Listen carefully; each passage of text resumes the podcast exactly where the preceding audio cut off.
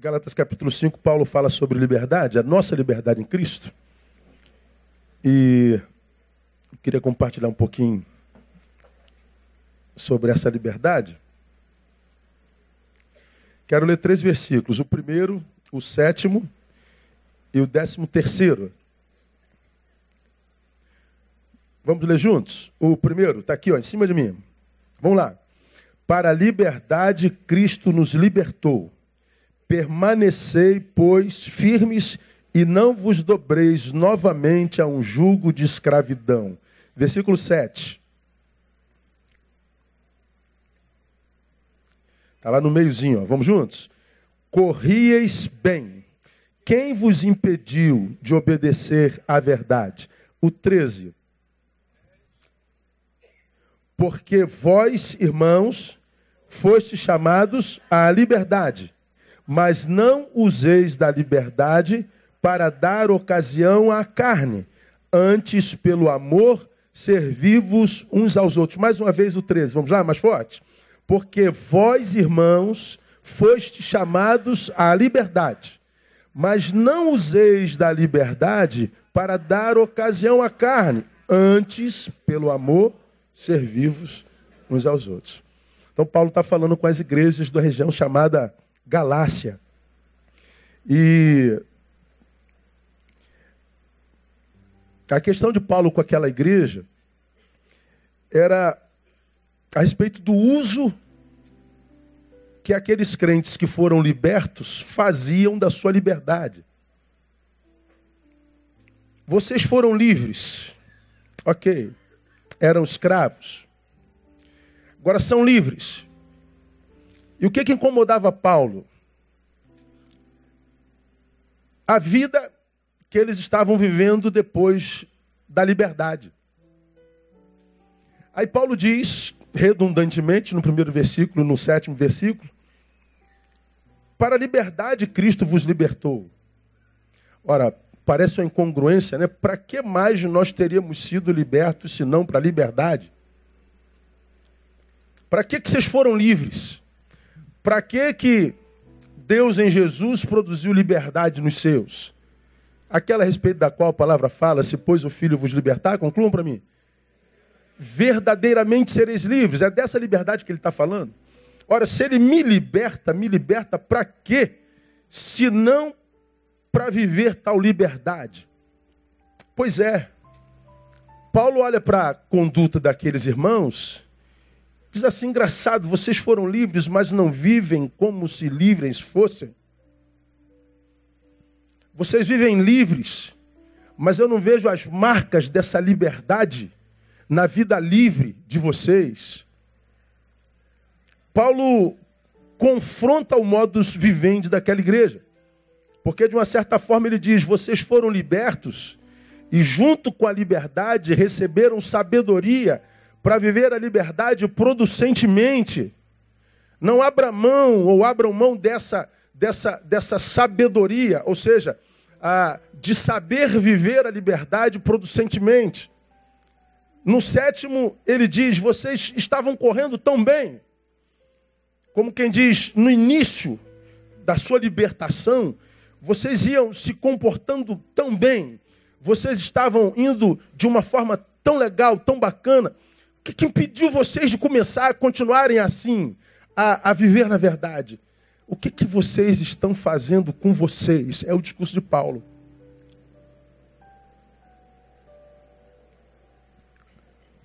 O que, que vocês estão fazendo com a vossa liberdade? Vocês foram chamados para a liberdade, não para isso que vocês estão vivendo. Aí, a gente passa a pensar que a liberdade é um perigo. A gente já pregou sobre isso aqui, quando a gente falou sobre a, o filho pródigo. Eu duvido que você não lembra desse sermão. Ah, aquele menino que chegou aos 18 anos de idade, digamos a maioridade, e todo garoto com 18 anos sabe tudo. Só não sabe que não sabe, né? Mas o resto ele sabe tudo. Ele chega perto do pai e diz assim: Eu quero meu dinheiro, estou indo embora. Ele joga na cara do pai: És meu pai, mas de ti eu só quero grana. estou indo embora. Como quem diz, não quero mais lhe dar satisfações, não quero mais estar debaixo da tua autoridade, não quero mais trabalhar para você, não quero mais conviver com você. Cresci, amadureci, o que eu quero é liberdade, quero me livrar do julgo, da limitação, não quero mais limites, eu quero liberdade. O pai reparte seus haveres, diz o texto. Diz o texto, Lucas 15, ele foi viver dissolutamente, e viver dissolutamente é viver sem regras é viver sem, sem, sem limites, é viver irracionalmente, é viver antiproducentemente, é viver para si, é viver em função da carne, do desejo, é viver a futilidade ao invés da utilidade. E aí ele imaginou que era alguém muito querido, porque ele conseguiu colocar no entorno da mesa muita gente, ele fez muitos amigos. Mas ele não sabia que a amizade que ele conseguiu construir foi em torno do que ele botava enquanto garrafa em cima da mesa. Enquanto houver bebida, há quem beba contigo. E entre o que bebe contigo e você tem uma garrafa que faz com que, é, através dela, nós vivamos uma amizade verdadeira. Mas quando acaba o conteúdo da garrafa, acaba também a amizade. Quando acabou o dinheiro para botar bebida na, na, na mesa, quando acabou o dinheiro para bancar as mulheres compradas por preço. Ele percebe que, na verdade, ele não tinha amigo nenhum, ele não era amado por mulher alguma, e ele perde todo o dinheiro, e aí ele começa a passar fome. Ele vai parar onde? Vocês se lembram, lembram? Num chiqueiro, ele foi cuidar de porcos. Ninguém lhe dava emprego. Naquele sermão, eu disse: liberdade sem maturidade transforma o sujeito no construtor do seu próprio chiqueiro. Aquele menino deixou a casa do pai, foi parar no meio dos porcos, portanto, vivendo uma porcaria de vida. Lá na porcaria de vida, ou seja, marcado pela dor, pela frustração, pelo fracasso, pela vergonha e pela humilhação, diz o texto, caindo, porém, em si. Diz ele, Quantos empregados de meu pai a essa hora estão na sua casinha, com a sua família, alimentados e aquecidos, e eu estou aqui, filho do dono, vivendo essa porcaria de vida. Ele diz: Levantar-me, irei ter com meu pai, direi: Pequei contra o céu perante ti, já não sou digno que você chama teu filho. Ele volta e o pai o recebe. Ou seja, a ausência de maturidade fez com que a liberdade dele se transformasse na sua pior desgraça. A sorte do filho pródigo é que, diferente da maioria dos jovens que a gente encontra hoje, ele cresceu na dor. Na dor, ele se humilhou e ele mudou postura e voltou. Hoje, a gente tem visto uma geração clamando por maturidade. E eu nunca vi uma geração tão livre como a nossa. Eu nunca vi tanta liberdade de expressão, tanta liberdade para ir e vir, tanta liberdade para vivenciar o seu estilo. Eu nunca vi tanta liberdade para adorar quem você quer. Eu nunca vi tanta liberdade para se meter na vida dos outros. Nós vivemos globalizadamente. Eu nunca vi tanta liberdade para dar palpite sobre o que ninguém pediu. Eu nunca vi tanta liberdade. Hoje a gente pode tudo. Se Tim Maia, inclusive, é, voltasse à vida, ele se escandalizar. Porque ele diz: só não vale dançar homem com homem nem mulher com mulher, o resto vale. E hoje? Também pode dançar homem com homem e mulher com mulher, também vale. Então, se ele acorda hoje, até ele escandalizaria. Na época dele não podia, hoje já pode. A liberdade está liberada geral. Todavia, a despeito da liberdade que nós temos, temos também no Brasil, você já me falou sobre isso aqui, a geração mais deprimida da história do Brasil. Temos a geração com maior índice de transtorno de ansiedade do Brasil. Temos a geração mais suicida da história do Brasil. Temos a maior população carcerária da história do Brasil. Temos todos os piores índices de qualidade de vida do Brasil. Nunca fomos tão livres, nunca fomos tão infelizes. Em função disso,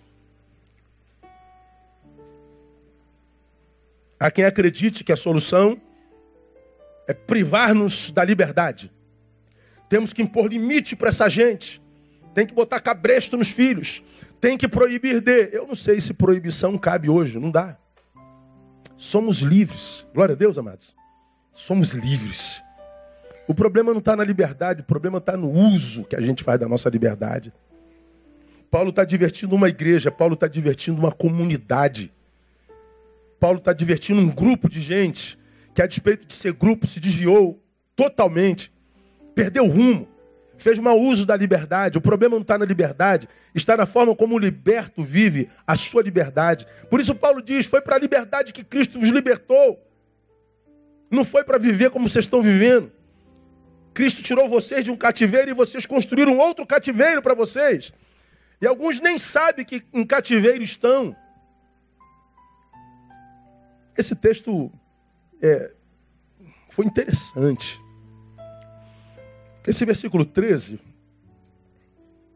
ele diz assim: Porque vós, irmãos, foste chamados à liberdade, mas não useis da liberdade para dar ocasião à carne. Olha que coisa interessante, irmão. Essa palavra ocasião, para dar ocasião à carne, lá no grego é a palavra aforme. Aforme. Traduzido, é, literalmente, pretexto, motivo. Mas a, a literalidade dela, segundo os especialistas na língua, é essa, essa, esse aforme, ele traduzido literalmente é base de operações. Não useis da liberdade como base de operações da carne. Não transforme a sua liberdade em algo que da qual a carne é, faça uma base de operação. A base de operação, numa linguagem militar, é o lugar de onde se planeja um ataque. Nós vamos, enquanto, enquanto grupamento, nos lançar contra um inimigo e a gente manda o esclarecedor na frente, ele faz a análise, depois a tropa vai atrás, e a gente estabelece um lugar de, de reunião que vai ser a nossa base de ataque. Aqui nós nos reunimos, aqui nós, nós fazemos as nossas estratégias. Paulo está dizendo assim, cara, o que, que vocês estão fazendo com vocês? Jesus pagou um preço, e preço caro, preço de sangue, para devolver a vocês a vida que lhes havia sido sequestrada pelo pecado.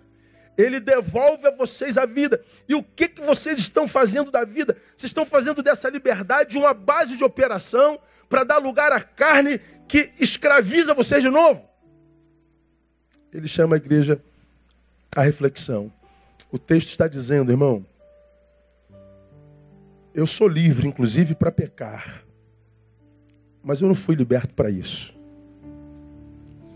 Você já me viu falar aqui também, quando a gente estuda o versículo que a gente acabou de dizer, se pois o Filho vos libertar, verdadeiramente sereis livres.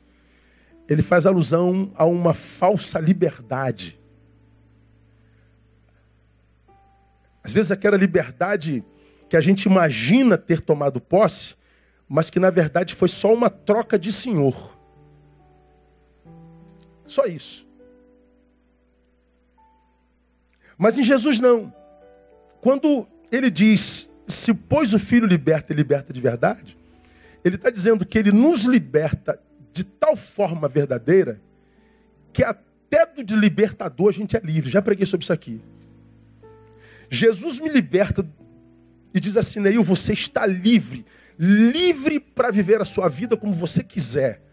Livre para viver a sua liberdade com plenitude livre para ser livre de todos os grilhões e cadeias da vida. Você está como um pássaro, voa, né? você está livre, inclusive de mim, que sou o teu libertador. Ele não me liberta do pecado e bota um bridão na minha boca, agora você vai me servir, vai virar crente, vai virar cristão, vai servir na minha religião, na minha igreja. Não, ele não faz isso não. Ele me liberta e diz: Você me serve só se quiser. Isso é liberdade, não é troca de senhor. Agora, ele diz: Você é livre para pecar, inclusive, mas não é liberto para isso. A graça que gera liberdade é sim uma base de operações. Mas não para o pecado. É para quê? Olha o versículo 13, irmãos. Foi chamados para liberdade. Ponto.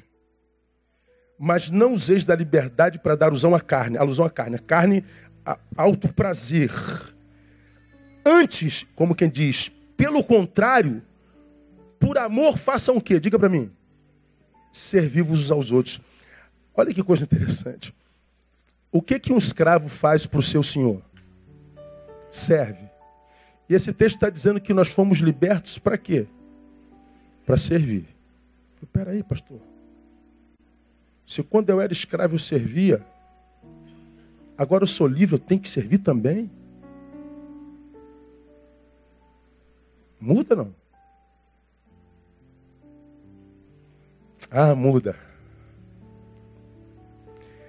Antes eu servia a um alguém com quem eu não tinha relação afetiva nenhuma, ele me escravizou, ele me roubou de mim, ele não me deu liberdade para ir e vir.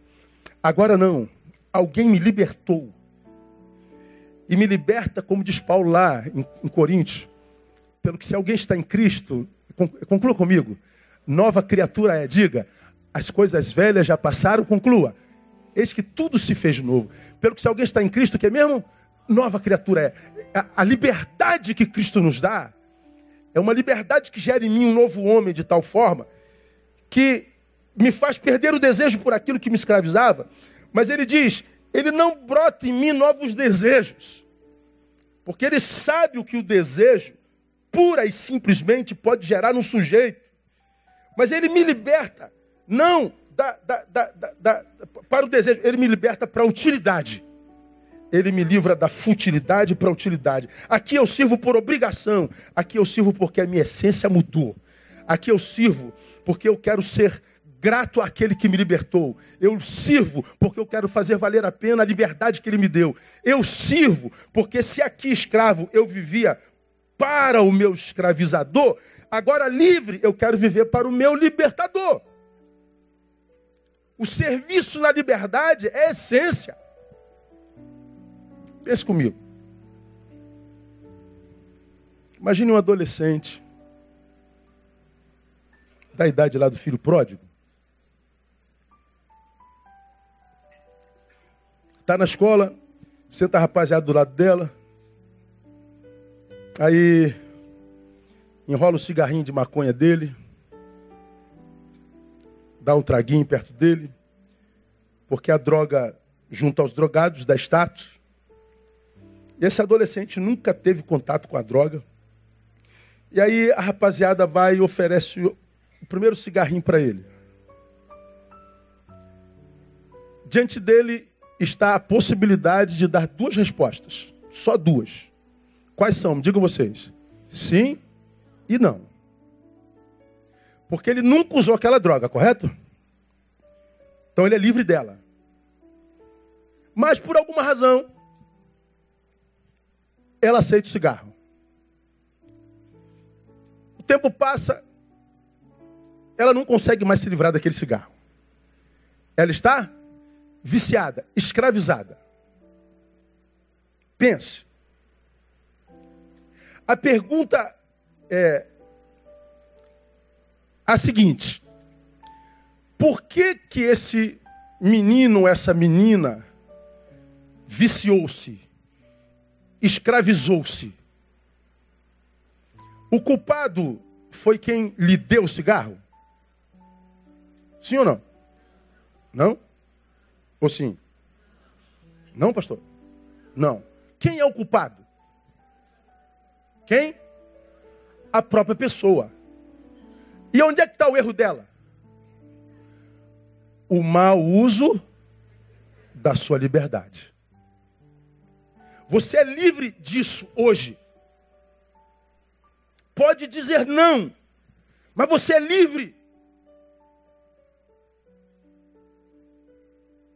Mas no mau uso da liberdade, ela deu o primeiro trago. Ele deu o primeiro gole. Ele cheirou a primeira carreirinha. Ele fez o primeiro ganho. Ele fez o que não devia. Esse que usou a liberdade errado, fez uma opção por aquilo que hoje o aprisiona.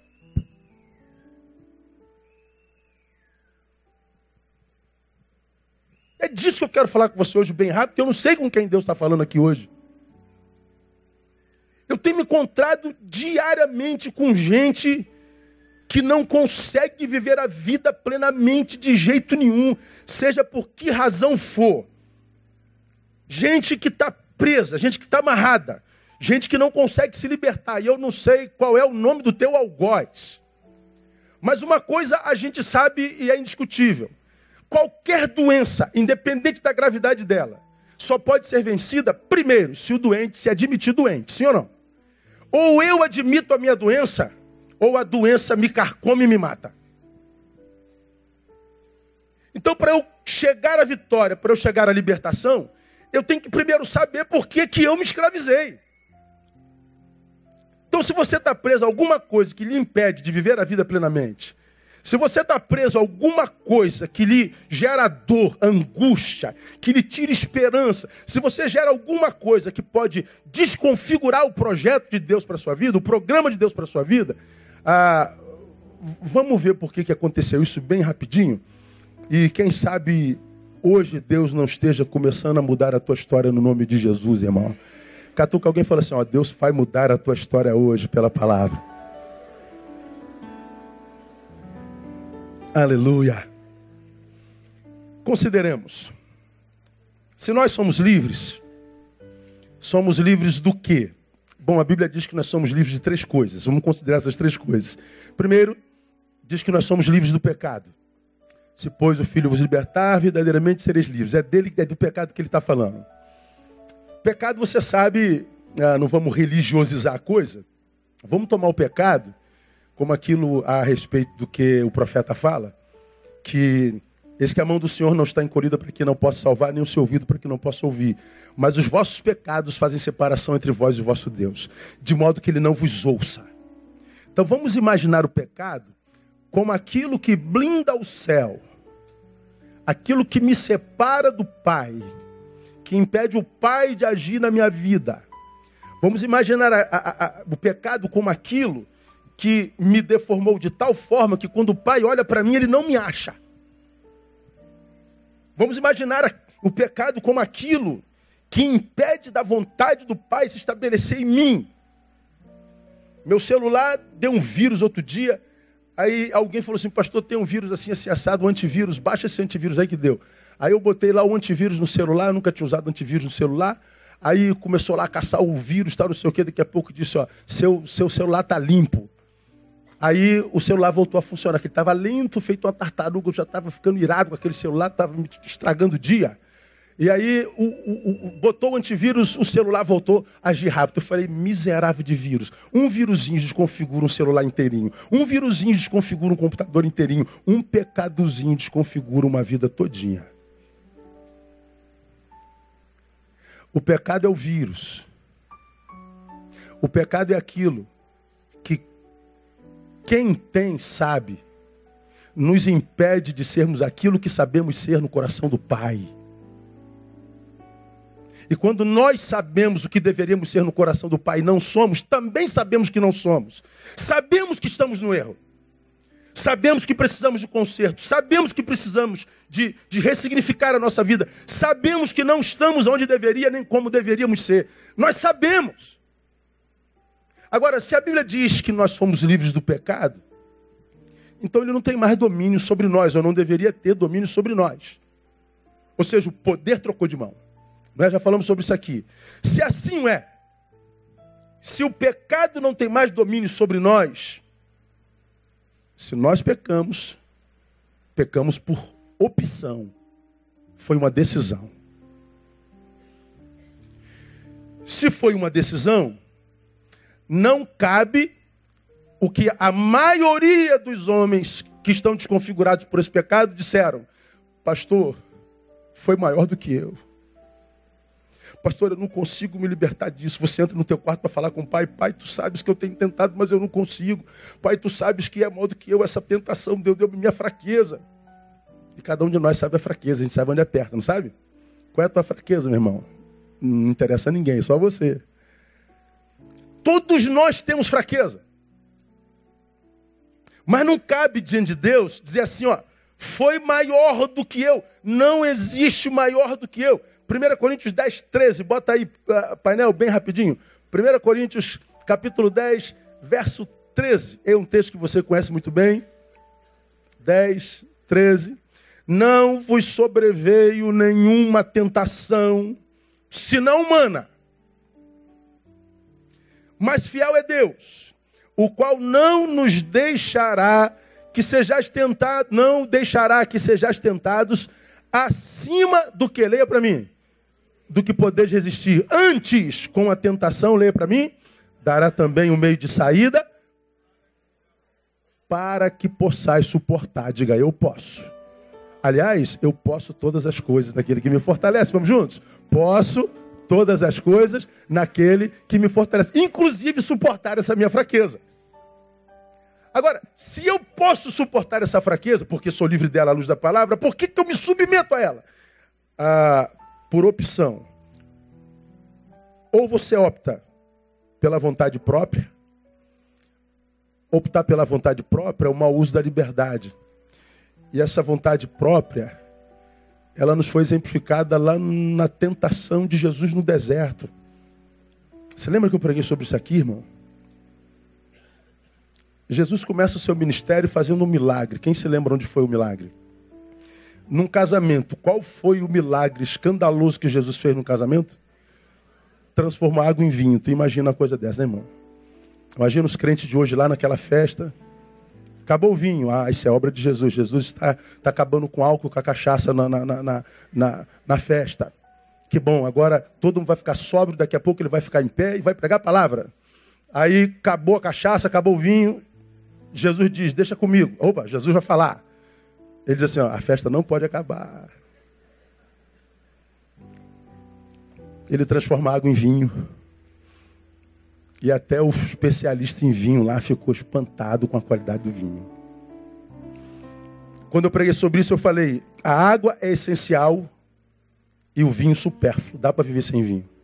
Não dá para viver sem água. Ele transforma o essencial no superficial. O essencial no superficial pode. Mas lá no deserto, ele passa 40 dias e 40 noites sem comer e sem beber. Ora, se o cara passa 40 dias sem comer, quando ele chega do deserto, ele está sentindo o quê? Me diga você. Tu fica duas horas sem comer, tu já está querendo morrer? Fala que não é verdade, irmão. Ele está 40 dias sem comer. Então ele desce como o quê? Como esfameado. Ele está morto de fome. Aí entra Satanás e diz assim: Tu é Deus mesmo? Transforma essa pedra em quê? Em pão. E ele falou: Nem só de pão vive homem, mas de toda palavra que desce da boca, de sai da boca de Deus. Ou seja, a pedra é superficial, o pão é essencial. Transformar supérfluo em essencial não pode. Mas o essencial em supérfluo, pode? Por que, que transformar água em vinho não é pecado? Mas por que, que transformar pedra em pão, que é necessário, é pecado? Que pecado cometeria Jesus se ele usasse o seu poder matando a própria fome? Que pecado cometeria Jesus transformando o supérfluo em essencial? Pois é, talvez a maioria de nós não saiba. O problema é que antes de saciar a sua vontade, Deus havia falado que ele saciaria, saciaria a vontade de Jesus. Jesus, quando está diante da tentação de Satanás, ele diz: Se tu és Deus mesmo, prova transformando essa pedra em pão. Satanás aproveita da fraqueza física, biológica, mental do Jesus homem e deixa eu ver se essa sua fraqueza emocional, se essa sua dor, se essa sua angústia, se esse seu deserto, deformou em você a visão de quem você é em Deus. Filho. Ou seja, alguém que jamais será abandonado. Alguém que jamais deixará de ser suprido. Alguém que jamais deixará de ser tratado. Alguém que jamais deixará de ser honrado, cuidado e amado. Será que você esqueceu quem você é? Transforma a pedra em pão. Não, eu sei quem eu sou, Satanás. A minha vontade maior hoje, diabo, é comer pão. Mas a minha vontade maior é comer pão no tempo que Deus disser que eu tenho que comer. Então Jesus está entre fazer a vontade dele e a vontade de Deus. Ele escolhe fazer a vontade de Deus. Permaneço com fome mais um tempo. Depois diz o texto: vieram anjos e o serviram. Por que, que transformar a pedra em pão não podia? Porque ele estava entre fazer a sua vontade e a vontade do Pai. Ele escolheu fazer a vontade do Pai, ainda que diante de tamanha carência. Ora, e o que, que acontece conosco hoje? A gente opta pelo desejo, a gente opta pelo pecado, a gente opta por se afastar do altar, se afastar da vocação. Quantos talentos sentados aqui não estão enterrados? Quantos dons não estão sentados nesse banco inútil diante do Pai? Quanta bênção enterrada, entojada dentro de corações e vidas que foram deformados porque escolheram fazer a própria vontade. Quantos talentos?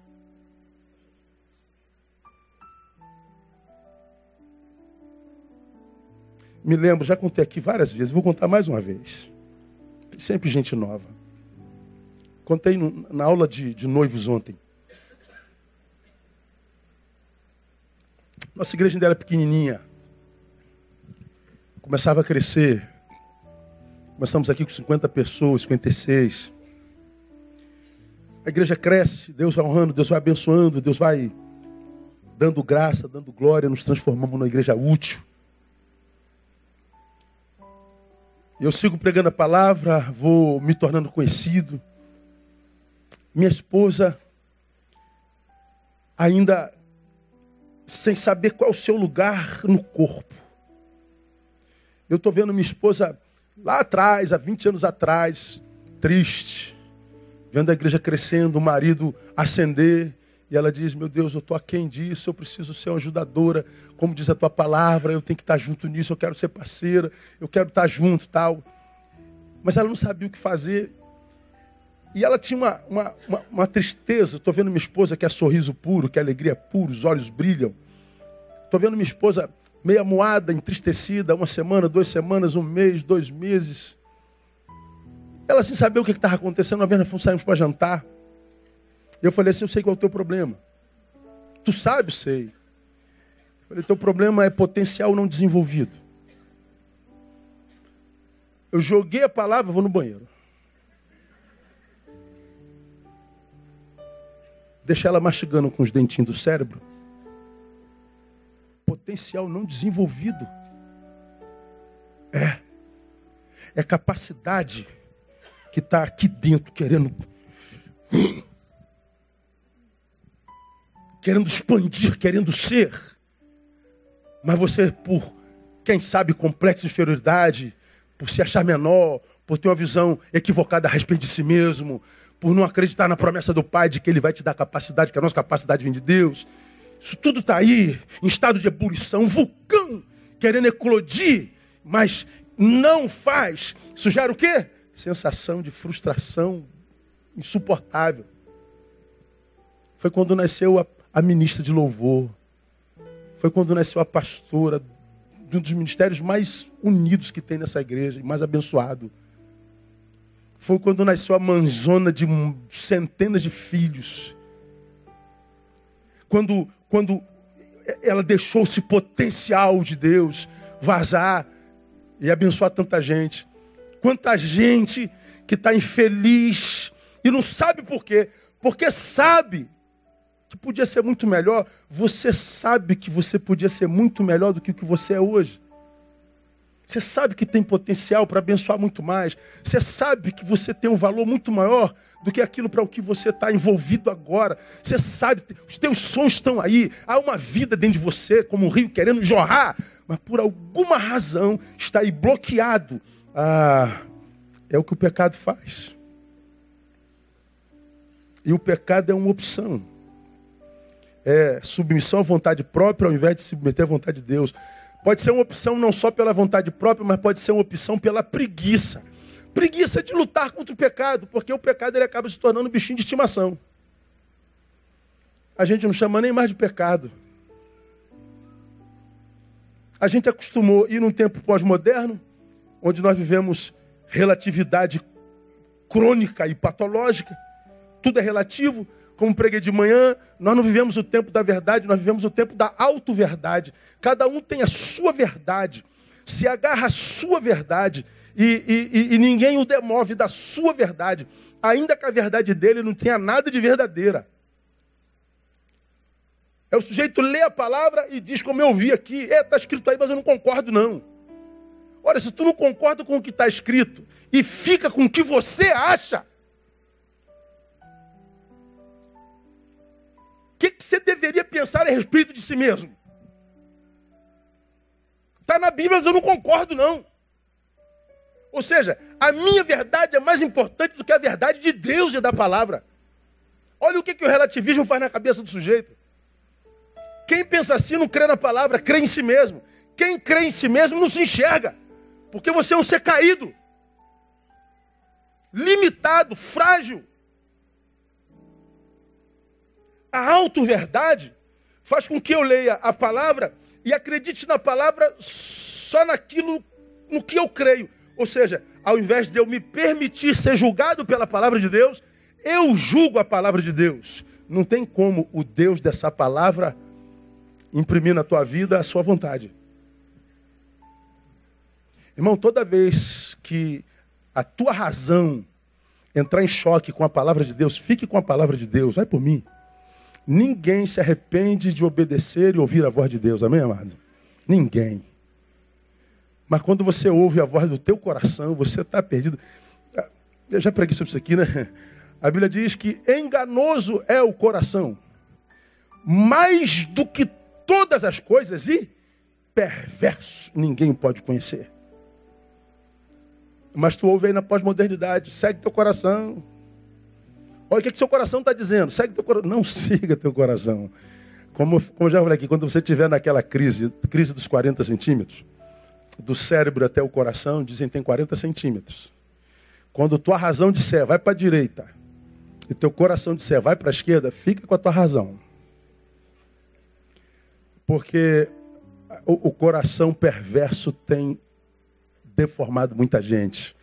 Então, meu irmão, ah, ou a gente opta pela vontade própria, pelo pecado, ou a gente opta pelo pecado pela preguiça, ou a gente opta pelo pecado por desculpa ou inventando uma desculpa. A gente diz que ah, não está em comunhão vencendo o pecado por causa dos que estão na comunhão. A gente não está desenvolvendo a nossa vocação porque o lugar no qual a gente desenvolve a vocação é assim assado, porque o pastor é assim assado, porque o porteiro é assim assado, porque o som é assim assado. A gente dá um monte de desculpa para que a gente não faça o que deveria fazer ou seja o que deveria ser. De manhã eu li um, um, um uma memezinha que um pastor amigo meu lá de Goiânia mandou para mim, e eu vou repetir aqui que eu acho que ele cabe.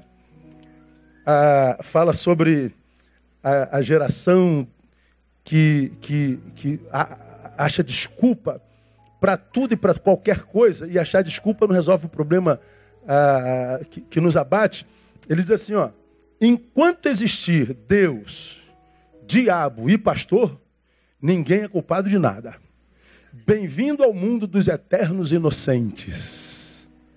Tem sentido não? Menos para quem vive culpando Deus, o diabo e o pastor.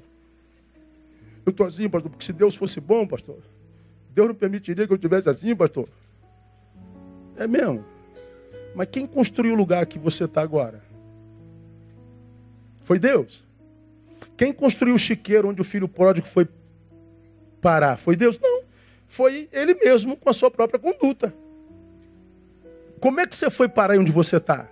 Foi Deus que te pegou e jogou aí dentro? Puf! Só de maldade eu vou te jogar aí, miserável. Não, a gente foi construindo o nosso caminho com o uso que a gente fez da nossa liberdade e a gente veio parar aqui. Se Deus fosse bom, Deus não permitiria. Pois é, mas se Deus te interrompesse no meio do caminho, você nunca chegaria onde está. Aí você ia dizer, poxa, eu estava indo tão bem, Deus me interrompeu. Ia ser assim, não ia? Pois é. A gente clama por liberdade e quando Deus não intercepta a nossa liberdade, a gente diz que Deus é mau porque ele não nos impediu de colher a consequência da nossa liberdade. Olha, você está exatamente onde merece estar. Você está aí exatamente porque você fez uso da liberdade que fez. Pode sair daí porque não há lugar onde o pecado nos leve que é, do qual a graça não nos tire. Não interessa onde o teu pecado te leve, a graça do Senhor pode te tirar de lá, no nome de Jesus. Pode ter certeza, aplauda ele.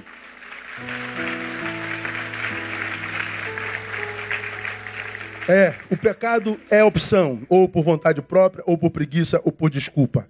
Para de dar desculpa e volta para o Pai. Então, carnalidade é optar pelo pecado. Não desde lugar à carne. É optar pelo pecado. Mas do que mais nós fomos libertos? Fomos libertos da morte. João 3,16, textual da Bíblia Sagrada, diz o que? Vamos juntos? Porque Deus amou o mundo de tal maneira que deu seu Filho unigênito para que todo aquele que nele crê não pereça, mas tenha vida eterna. Perecer, morte eterna. Vida eterna para os que creem. Então, quando a Bíblia fala que para a liberdade nós fomos libertos, ele está dizendo nós fomos livres do pecado, que faz separação entre nós e ele, mas nós fomos libertos da morte, a eterna, mas não só eterna, porque no mundo materialista como o nosso, hedonista como o nosso, carnificado como o nosso, a eternidade é bobagem. Quem pensa em céu e inferno hoje, meu? Não dá tempo. Tem que chegar no trabalho amanhã. Tem que pegar o BRT, né? Tem que pegar o ônibus. Não dá, tem que pagar a conta de luz, aumentou de novo. Não dá para ficar pensando em céu e inferno. Mas a Bíblia fala de uma outra morte, Efésios 2, de 1 a 5. Fala de uma morte que a gente vive em vida ele vos vivificou, ou seja, tornou a dar vida, estando vós mortos aonde? Nos vossos delitos e pecados. Então ele fala de uma morte que é eterna e fala de uma morte em vida. Ele vos vivificou, estando vós mortos, vossos pecados. Deles pecados. Está dizendo, se eu estou em pecado longe de Deus, eu vivo a morte. Nos quais outrora andastes, veja, pecados nos quais outrora andastes, segundo o curso deste mundo, segundo o príncipe das potestades do ar, do espírito que agora, agora opera nos filhos da desobediência.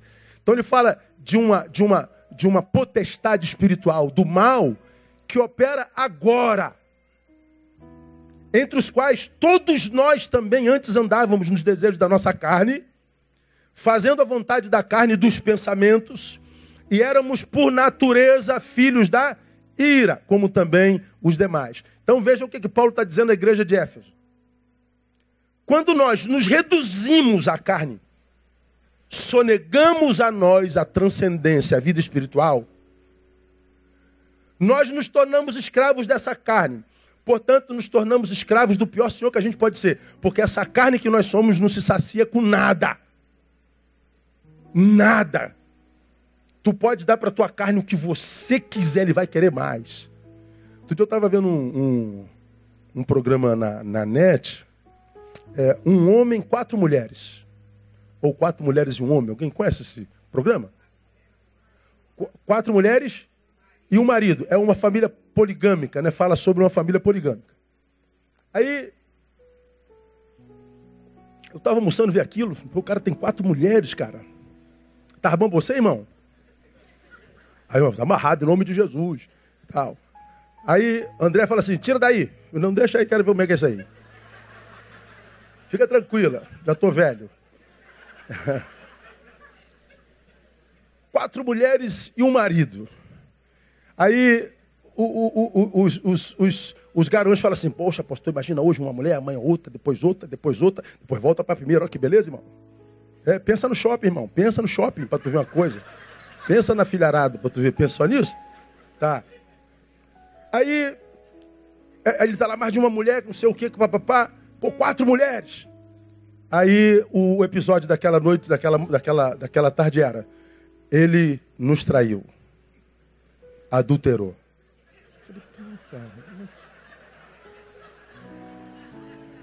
Pensa, irmão. Ah, o cara é casado, tem uma outra mulher. Porque uma só, né, pastor? Tal. Aí, tá, ele tem duas, três, tem quatro, adulterou. Casa com a quinta, vai adulterar com a sexta. Porque a nossa carne nunca se sacia. Você acaba de jantar, aí tem um pudinzinho. Eu vou comer só um pedacinho. Aí tu come um pedacinho, aí vem um. Ai, não só mais um pedacinho. Aí tá com 130 quilos, miserável. É aí. A carne quer mais. A gente quer mais. Dinheiro, mais, mais. Dá para a carne, ela não se sacia. Não há nada que essa coisa faça essa coisa se sentir saciada. Tô bem. Não. Não. Por isso que a liberdade gera em nós um novo ser. Um novo ser que diz, é, porque essa carne é insaciável, vou gerar alguém dentro de você que se sacia em Deus, que se sacia no Altíssimo. Que a despeito das adversidades produzidas por essa carne, das dores inerentes a ela, das angústias que fazem parte da sua constituição, Nele você se sente saciado, a ponto de falar como um pai que perde os dez filhos. O Senhor o deu, o Senhor o tomou, bendito seja o nome do Senhor. Ontem nós tivemos três sepultamentos na nossa igreja. Eu tive em dois. Uma criança e duas mães. E o enterro, quando é de uma pessoa que viveu em Cristo, chega a ser bonito, cara. No enterro da irmã Lúcia Helena, estava lá o Leandro, não sei se está aí, se não tiver, está pelo site, ele não perde culto.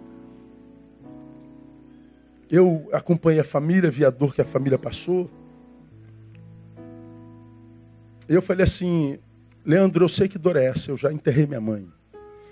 E foi o que eu disse lá no velório, eu estava do lado do corpo. Eu já estive aqui ó, do lado do corpo da minha mãe. Eu sei o que vocês estão passando. Eu não imagino. Só quem perde mãe sabe a dor de perder mãe. Não, não, tem, você não tem como nem imaginar tua mãe num caixão. Imagina tua mãe num caixão 80. Não dá, irmão. Nem imaginar a gente consegue. Estava eu aqui, o marido, os dois filhos o Leandro. E antes conversando com ele, Leandro, eu vou te dizer o que, que vai acontecer. Acontece assim, ó, quem teve a mãe como a tua, quando a gente perde, a gente tem como uma, uma espada enfincada no peito, uma dor aguda que parece que a gente não vai suportar, porque nós fomos esquartejados. Porque quando morre alguém com quem a gente tem uma relação afetiva muito grande, principalmente como uma mãe, morre todo mundo. Morreu a mãe, morreu o filho, nasce o órfão. Como ele nunca foi órfão, vai ter que aprender a andar de novo. Começa tudo de novo vai ter que aprender a lidar com o vazio, com a saudade, com a dor, com a angústia, com os espaços deixados naquela casa, com a, a sua imagem tatuada em todos os cantos, com seu lugar na mesa. É uma dor.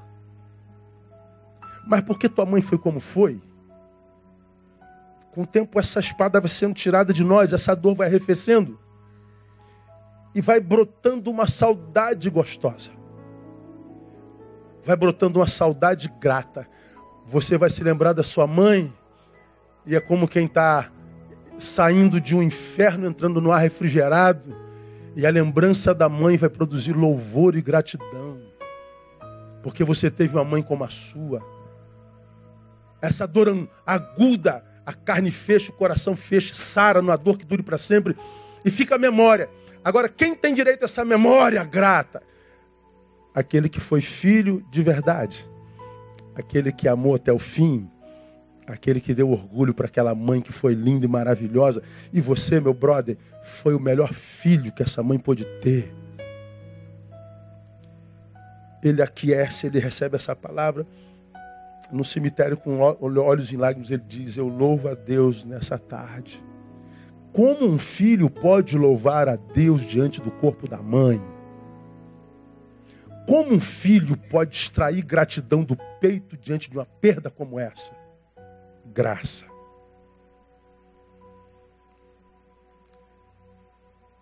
é a consciência de alguém que foi livre da morte em vida e a certeza de que a mãe está livre da morte na eternidade.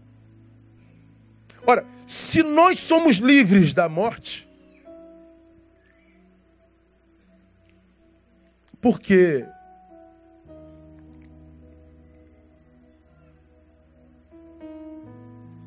tantos de nós não conseguem viver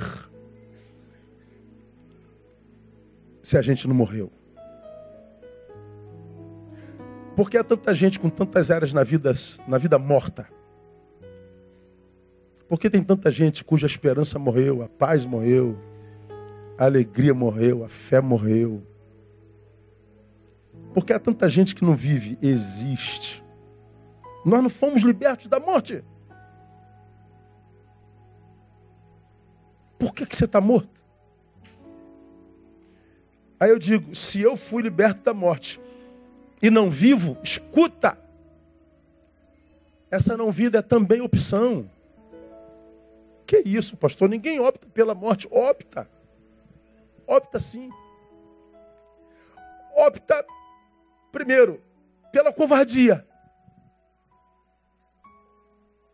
Há tantos de nós que não vivem por covardia porque sabe o que tem que fazer para voltar à vida. Eu vou dar um outro exemplo de morte. Alguns anos atrás, uma ovelha nossa, coronel de aeronáutica, trabalhando em Brasília. Litígio com o pai, desde sempre, juventude toda. Entra para a escola militar, se torna tenente. A última vez que vi o pai foi quando era primeiro tenente. Portanto, de primeiro tenente para coronel, dá o quê? Uns, uns 30 anos? Sim, Kleber. Quem, é o pessoal da, da, da aeronáutica aqui? Deve dar uns 30 anos. O pai tentou contato com ele. O pai não foi um bom pai para o filho, machucou muito sua mãe, ele cresceu vendo o pai machucando a mãe. O pai foi embora, constitui família, mas o pai se converteu. O pai então buscou reconciliação com o filho. Mas ele não queria ver o pai de jeito nenhum, por mais que a gente tentasse. O pai adoece, câncer.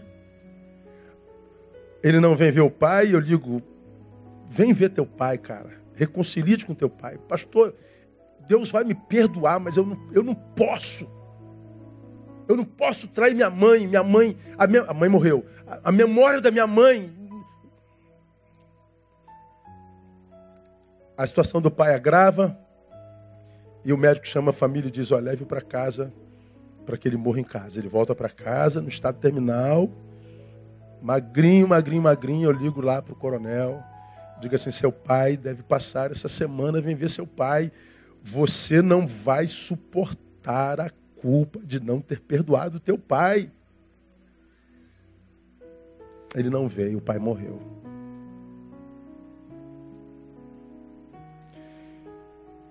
Eu ligo para ele e digo: seu pai morreu. Do lado de lá, silêncio. Não se ouvia um respirar. Diga alguma coisa. Ele desligou o celular. Disse muita coisa, não disse? Passa um mês, me liga a esposa. Pastor, eu preciso ver meu marido. Oh, me emociona até hoje, cara. Assim, o que as pessoas fazem com a própria vida, cara. Tem tanta gente querendo viver.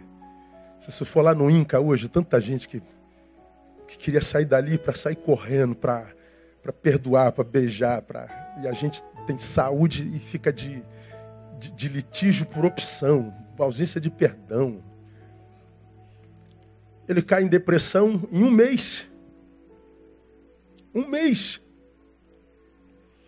Eu vou a Brasília eu encontro aquele cara em um mês, perdeu 12 quilos, eu acho. Acometido por uma doença cujo nome eu não sei, não me lembro, nome esquisito. Eu falei, cara, o que, que houve? Seco. O médico faz todos os exames, aquela coisa toda, toma remédio. Eu falei assim: você sabe por que, cara, você adoeceu assim tão rápido? Silêncio. Eu perguntei, ele me fale do teu pai. Aí as lágrimas descem, né? Pastor, eu devia ter ido ver meu pai. Eu devia ter visto meu pai. Devia. Como é que eu faço para ser curado, pastor? Não tem cura. Não tem cura. Você não tem como mais perdoar seu pai. Aliás, tem como perdoá-lo, ele só não vai saber do seu perdão. Eu segurei na mão dele, mas você perdoaria seu pai aqui diante de Deus. Eu sou sua testemunha.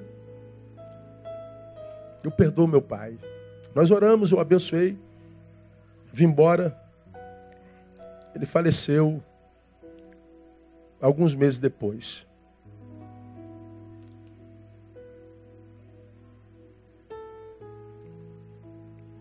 Quanta gente que não morreu, mas não consegue viver porque carrega algo dentro, que do que ou do qual não abre mão por orgulho. Tem alguém que você ama e você, por alguma razão, afastou-se. Essa geração, a mais linda, a mais malhada, a que tem maior acesso à informação, a mais descolada, a mais é, liberta é a mais doente, a mais infeliz, a mais deprimida, a mais suicida. A imagem não coaduna com a essência, tudo aparência, nada do que você vê nas redes é crível, tudo mentira, tudo projeção, desejo do que gostaria de ser. É, a realidade é, é, ela, ela é vista pela produção dessa geração e não pela publicação dessa geração. Estamos doentes. Agora, essa doença é opção. Essa morte que você carrega é opção. Alguns de vocês estão mortos por causa de um litígio com o pai, com a mãe, com a esposa, com o filho. E poderia sair daqui, ligar para ele e pedir perdão. Mas cadê que orgulho deixa? O que, que vão pensar de mim, pastor? A imagem. A bendita, a maldita da imagem tem matado seres humanos lindos morrem antes da morte chegar. Não estão mortos, mas também não conseguem viver. Tem que arrastar a existência como se essa existência fosse um castigo do divino, fosse um castigo do Altíssimo. Não é. A vida é uma bênção de Deus para você. É uma bênção. Então, a palavra de Deus para você nessa noite é, não seja covarde, cara. Volta para a vida. Reconcilia-te com quem você tem que se reconciliar. E se a questão é pai ou mãe, eu amplifico um pouquinho mais. Pastor, meu pai fez isso, minha mãe fez aquilo, deixou de fazer, de fazer aquilo. Aí você é, tem uma área tua que diz assim: eu odeio meu pai ou minha mãe. É, é. É aquela área que foi ferida por eles, que diz que odeia, mas há uma área dentro de você porque que diz assim: é, é, me machucou, mas é meu pai e minha mãe, eu amo. Você vive o pior de todos os dilemas: ama a quem odeia, odeia a quem ama. Você escolhe odiar ou amar. Ambos estão aí. Opta pelo amor você vai ver se a vida não volta para você. Porque Deus não é Deus de mortos. Ou você optou pela covardia, ou você optou pelo coitadismo, resolveu sentir pena de si mesmo. O problema do coitadismo, de gente que morre de pena de si mesmo, é que você é o único que sente pena de si mesmo. Quem está do teu lado vai te ajudar por algum tempo. Mas vai chegar um tempo que ele vai cansar, porque ele também está cheio de problema. Os cuidadores também precisam de cuidado. Os ajudadores precisam de ajuda. Não dá para ninguém descarregar a vida inteira. Então não adianta ficar se fazendo de coitadinho, de coitadinha, tem que levantar daí. Pedir a Deus amor próprio e dizer, eu vou voltar para a vida. Quando você der o passo em direção à vida, a vida volta para você. Não adianta dizer, Deus faça, não. Deus só faz por nós aquilo que nós não podemos fazer por nós mesmos. E como a gente aprende com, com, com Abraham Lincoln, erramos fazendo pelos outros o que compete a eles fazerem por si mesmos. Deus só faz por nós o que nós não podemos fazer por nós mesmos. Erramos fazendo pelos outros o que compete a eles fazerem por si mesmos. Cada um dará conta de si mesmo a Deus. Então levanta daí e volta para o Pai, e o Pai vai te abençoar no nome de Jesus. Vamos terminar. Vamos embora mais cedo hoje. Leva a tua esposa para jantar fora hoje. Diga glória a Deus, esposa. Isso, irmã. Nem que seja um churrasquinho lá. Tomar uma Coca-Cola com limão.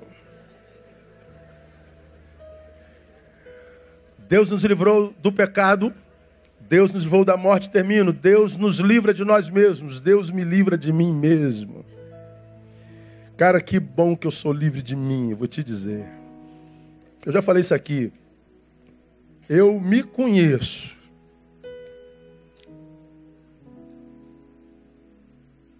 Eu disse aqui, eu conheço o meu índice de maldade. Me identifico muito com Pedro, por exemplo. Quer ver como é que eu me identifico com Pedro? Pedro amava tanto, aí chegou um cara para pegar Jesus. Vamos levar Jesus. O que, que Pedro faz? Quem se lembra? O que, que ele fez? Cortou a orelha do soldado. Cortou com o quê? Com espada. Que espada? Do soldado. Ele rolou com o soldado. Jesus, não! Aquele cara passional.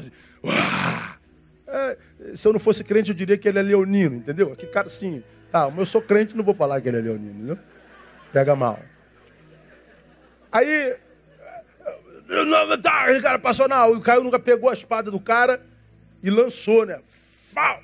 Aí ele fala assim, pô, cara, acertou a orelha do cara. É, acertou a orelha do cara porque o cara escapou. Pedro não era espadachim, ele era peixeiro, irmão, pescador. Ele sabia usar vara de pescar e não espada. Ele me só se o cara fosse um dumbo. Mas não era dumbo, era um soldado. O que, que Pedro fez? Pedro mandou, ele pegou a espada, ó, tal. O, o cara fez assim, ó. Oh, Matrix. Ó. Se ele não arreia, se ele não agacha, arrancava era o pescoço do cara. Pedro era ruim, irmão. Eu também. E tu? Tu é bonzinho?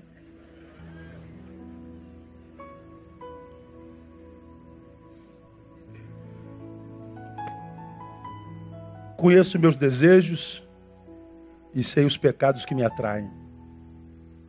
E eu sei que se tirasse Jesus de mim, o que eu seria capaz de fazer comigo? Louva a Deus por Jesus de Nazaré. Quando ele diz assim: se alguém quer vir após mim, faça o que primeiro? Ele está dizendo: livre-se primeiro do seu pior inimigo, livre-se do seu diabo que é você mesmo. Porque se você vier a mim com teu diabo, nem em mim você tem paz. Teu maior inimigo não é o diabo, cuja cabeça já está debaixo dos nossos pés. Nosso maior inimigo somos nós mesmos. Pois bem, quando a Bíblia diz que se pôs o Filho de libertar, verdadeiros sois livres, para a liberdade fostes é, libertos, ele fala que nós fomos livres de nós mesmos. Por isso ele gerou nova criatura. Essa nova criatura toma o poder dessa velha e diz: Pois bem, o poder agora mudou de mão. Está na mão daquele que se submete ao Altíssimo. Esse aqui vai para a coleira. Está morto? Não, fica na coleira. Vira e mexe. Dá uma brechinha. Vira e mexe vem um psicopata. Vira e mexe vem o iracundo. Vira e mexe vem o. Ora, o problema é que quando ele disse, se pôs o filho vos libertar, ele disse aos seus discípulos. E quando ele disse, pelo que se alguém está em Cristo, a nova criatura, ele disse aos seus discípulos. E a esses mesmos discípulos ele disse, negue-se a si mesmo. Porque ele sabia que só é possível a um ser humano negar-se a si mesmo se o novo ser já tiver sido gerado nele. Porque senão eu continuo escravo desse si mesmo. Deu para entender? Então, quando o novo ser é gerado, eu sou livre desse velho homem. Aí vem a pergunta e a última: se eu sou livre de mim mesmo, ou seja, do velho homem, então não experimentar os frutos dessa nova vida não é uma impossibilidade. Não experimentar os frutos do Espírito é uma opção. Pô, peraí, pastor, o senhor está acabando com a hoje, não é possível. Como é que alguém vai optar por não experimentar os frutos da nova vida, pastor? É, é uma opção. Opto ou por ignorância. Oséias 4, o meu povo está sendo destruído porque ele falta conhecimento. Se o conhecimento me leva à destruição, a ausência do conhecimento me leva à destruição, o conhecimento me leva à vitória. Então, não experimento de Deus porque não conheço. E lembra que conhecimento não é ter informação. Você já aprendeu isso aqui. Quem é o melhor jogador do mundo? Relembrando. Hoje. Cristiano Ronaldo. Vamos ver se você sabe. Mora onde hoje? Qual país? Itália. Joga em qual time? Qual é a cor da camisa do time dele? Casado ou solteiro? Tem filho? É feio ou bonito? Não, é feio ou bonito? Eu falei lindo. Falei feio ou bonito? Perguntei se é lindo. Feio ou bonito? Bonito. Rico ou pobre? Você sabe tudo do Ronaldo e não o conhece. Ou conhece. Ter informação sobre alguém não é conhecer esse alguém. Eu posso saber tudo a respeito de Deus, não conhecê-lo. Por isso eu rio da teologia. A sistemática que imagina poder decodificar Deus, poder conhecer tecnicamente, intelectualmente, um ser que diz é vento e diz o vento sopra onde quer. Deus não se conhece por informação, por seminário. Ah, Deus se conhece por caminhada. A intimidade vai aumentando à medida que a gente vai se conhecendo, à medida que a gente vai se conhecendo, a intimidade vai aumentando. E as revelações vão sendo feitas, porque ele só se revela na intimidade. É como alguém que começa a namorar. Aquele irmãozinho que senta aqui no primeiro banco. Antes do culto foi comer uma coxinha de galinha. E tomar um cafezinho. Aí na fila tinha uma irmãzinha que também estava comendo uma coxinha de galinha. Oh, você gosta de coxinha? Gosto eu também, sou viciado desde criança. oh, nós temos algo em comum. Que bom, qual coxinha que você gosta? É de galinha. Ah, tem a de jaca agora, já viu? De jaca, vegana. Minha filha é vegana. Quer uma coxinha de jaca, pai? Ah, vai te catar, tá? de coxinha de jaca, pô. Você tá maluca, pô. Tem galinha ali, vou comer jaca na, na coxinha. Jaca tem coxa. Então, a galinha tem. Aí, aí que coxinha legal, coxinha aqui, coxinha ali e tal. Aí ela paga, vai embora, tchau, pai do Senhor. Oh, mas ela ficou aqui a imagem dela ficou, alguma coisa rolou. Aí ele está aqui no primeiro banco, na hora da, da, do ofertório, ele finge que vai ofertar. Ele nem oferta, ele pega um envelope vazio, bota ali. Aí enquanto o pessoal está andando, ele está procurando ela assim na igreja. Oh, tá, lá, tá lá no cantinho. No outro culto ele vai estar tá sentado aonde? Lá no cantinho. Ele sai daqui e vai sentar lá no cantinho. Oh, você está sentado aqui? Que coincidência. Oxa, é mesmo. Nos vimos de novo. Aí sentou junto com o seu nome. Orou junto. Trocou telefone, trocou o zap. Adorou de novo. Participou do meu ministério. Saiu para comer um churrasquinho. A intimidade está crescendo porque está andando junto. É possível que o amor brote, pega na mão. Sei nem mais é assim. Antigamente era assim. Aí pega na mão. Aí leva para casa, rola um beijinho. Cineminha depois. Daqui a pouco está namorando. Deu certo, noiva, depois noiva, casa. Ó. Começou lá na coxinha de galinha, de, de jaca. Imagina um negócio desse. O que, que uma coxinha pode fazer na vida de uma pessoa?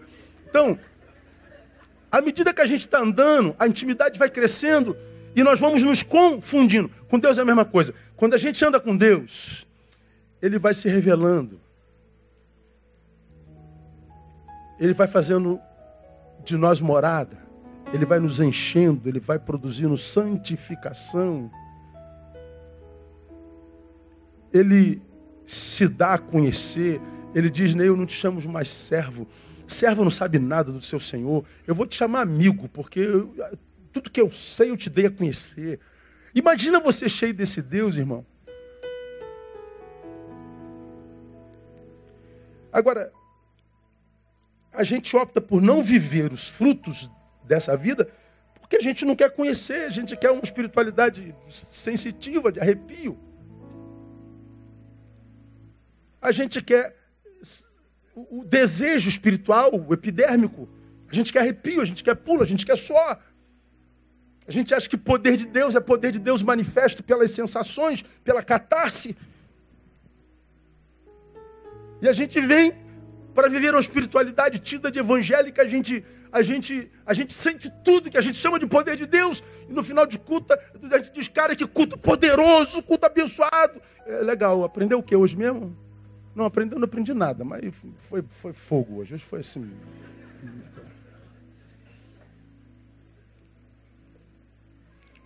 Conheceu nada, irmão. Essa espiritualidade vicia. Agora, o conhecimento requer esforço, dedicação e perseverança. Se você começar no Jardim 3, se interromper o teu estudo, você não chega na graduação jamais. Você tem que estudar sem parar. E se você chega na graduação, depois não se especializa com pós, mestrado e tal, a tua graduação perde valor logo, logo, porque ela, ela, ela os saberes vencem. Então nós temos que estudar o tempo inteiro. Está em Deus optar pelo conhecimento. Porque senão eu opto sem saber, por não experimentar os frutos. Então, irmão meu, ah, que nessa noite Deus te dê a graça de fazer uma alta análise. Você que está aqui ruinzão, ninguém sabe, você que está aqui ruinzona, pô, vivendo um momento ruinzão. E que não entende, pô, por que, que eu tô assim, cara? O que que tá vendo, cara? Eu sou um cara legal, justo. Eu me considero uma pessoa boa. Eu acredito que você esteja falando a verdade. Mas esse texto me ensina que a gente faz algumas opções sem saber. E ela vem pelo mau uso da liberdade sempre. Então, que nessa noite você diga ao Pai, como um filho amado, Pai, eu reconheço que eu fui livre em Ti. E admito que eu não tenho vivido minha liberdade com sabedoria. Para a liberdade, Cristo nos libertou. Então a gente sabe que a gente deve permanecer nisso. Pois, é, permanecei, pois, firmes e não vos dobrei novamente ao jugo de escravidão.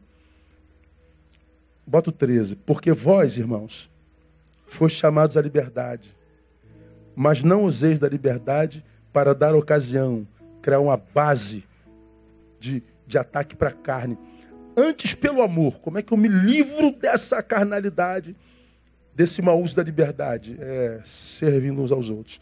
Então, carnalidade, em resumo, é usar a liberdade equivocadamente. E como é que seria usá-la corretamente?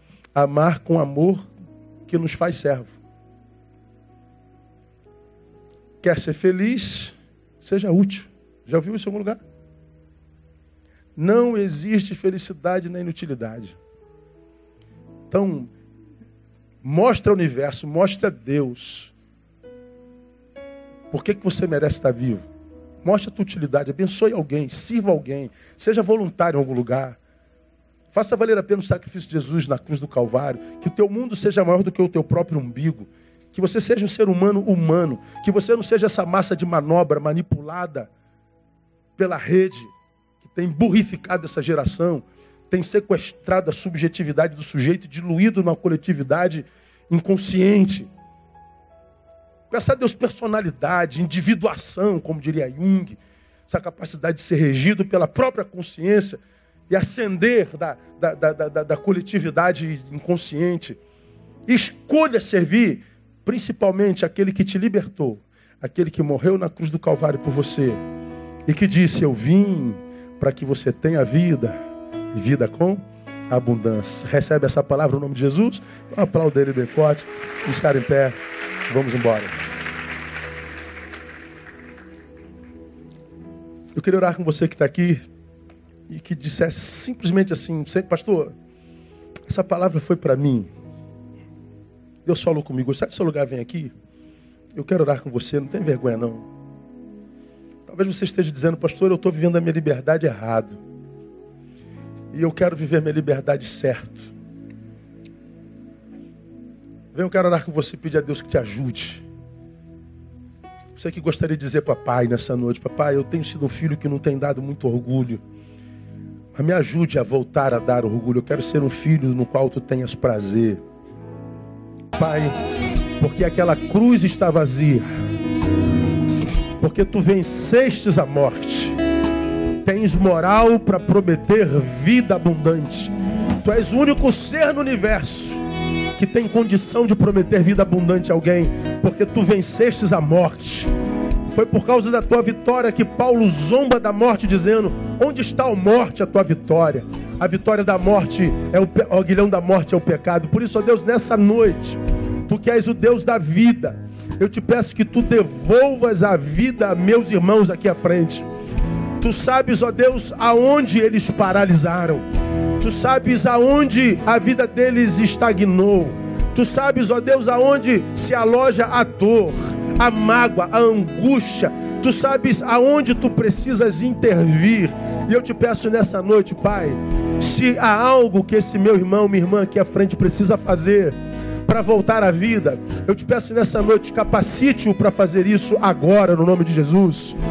Eu não te peço que tu vá lá fazer por ele o que compete a ele fazer por si mesmo, mas eu te peço, ó Deus, que tu os livre do orgulho nessa noite que tu livres, ó Deus, a cada um deles da preocupação com a opinião alheia, com a própria imagem. Que tu dê a eles, ó Deus, capacidade, que tu possas empoderá-los, armá-los, para que eles possam sair daqui e simplesmente fazer o que precisa ser feito. Capacita-os para isso. E eu te peço, ó Deus, sendo feito, que eles sejam livres para viver a liberdade de forma, ó Deus, a glorificar o teu nome nela. Que eles saiam daqui, ó Deus, para viver uma vida que de fato vale a pena ser vivida. Que eles saiam daqui, ó Deus, para no lugar da vergonha que tem recebido até agora, eles saiam para viver dupla honra no nome de Jesus. Ó Deus, muito obrigado por cada um desses meus irmãos. Muito obrigado por sua palavra, por tua bondade, por tua misericórdia. Estamos, ó Deus, voltando à vida estamos voltando à vida abundante e nos capacita para vivê-la para a glória do teu nome. E que agora a graça bendita de Jesus Cristo, que é Filho, o amor de Deus, do Senhor, que é Pai, e a consolação e a comunhão do Santo Divino Espírito repousem sobre a vida de cada um de vós, sendo também por igual com todo Israel de Deus espalhados pela face da terra, desde agora e para sempre e sempre. Amém e aleluia. O melhor aplauso a Ele, em nome de Jesus.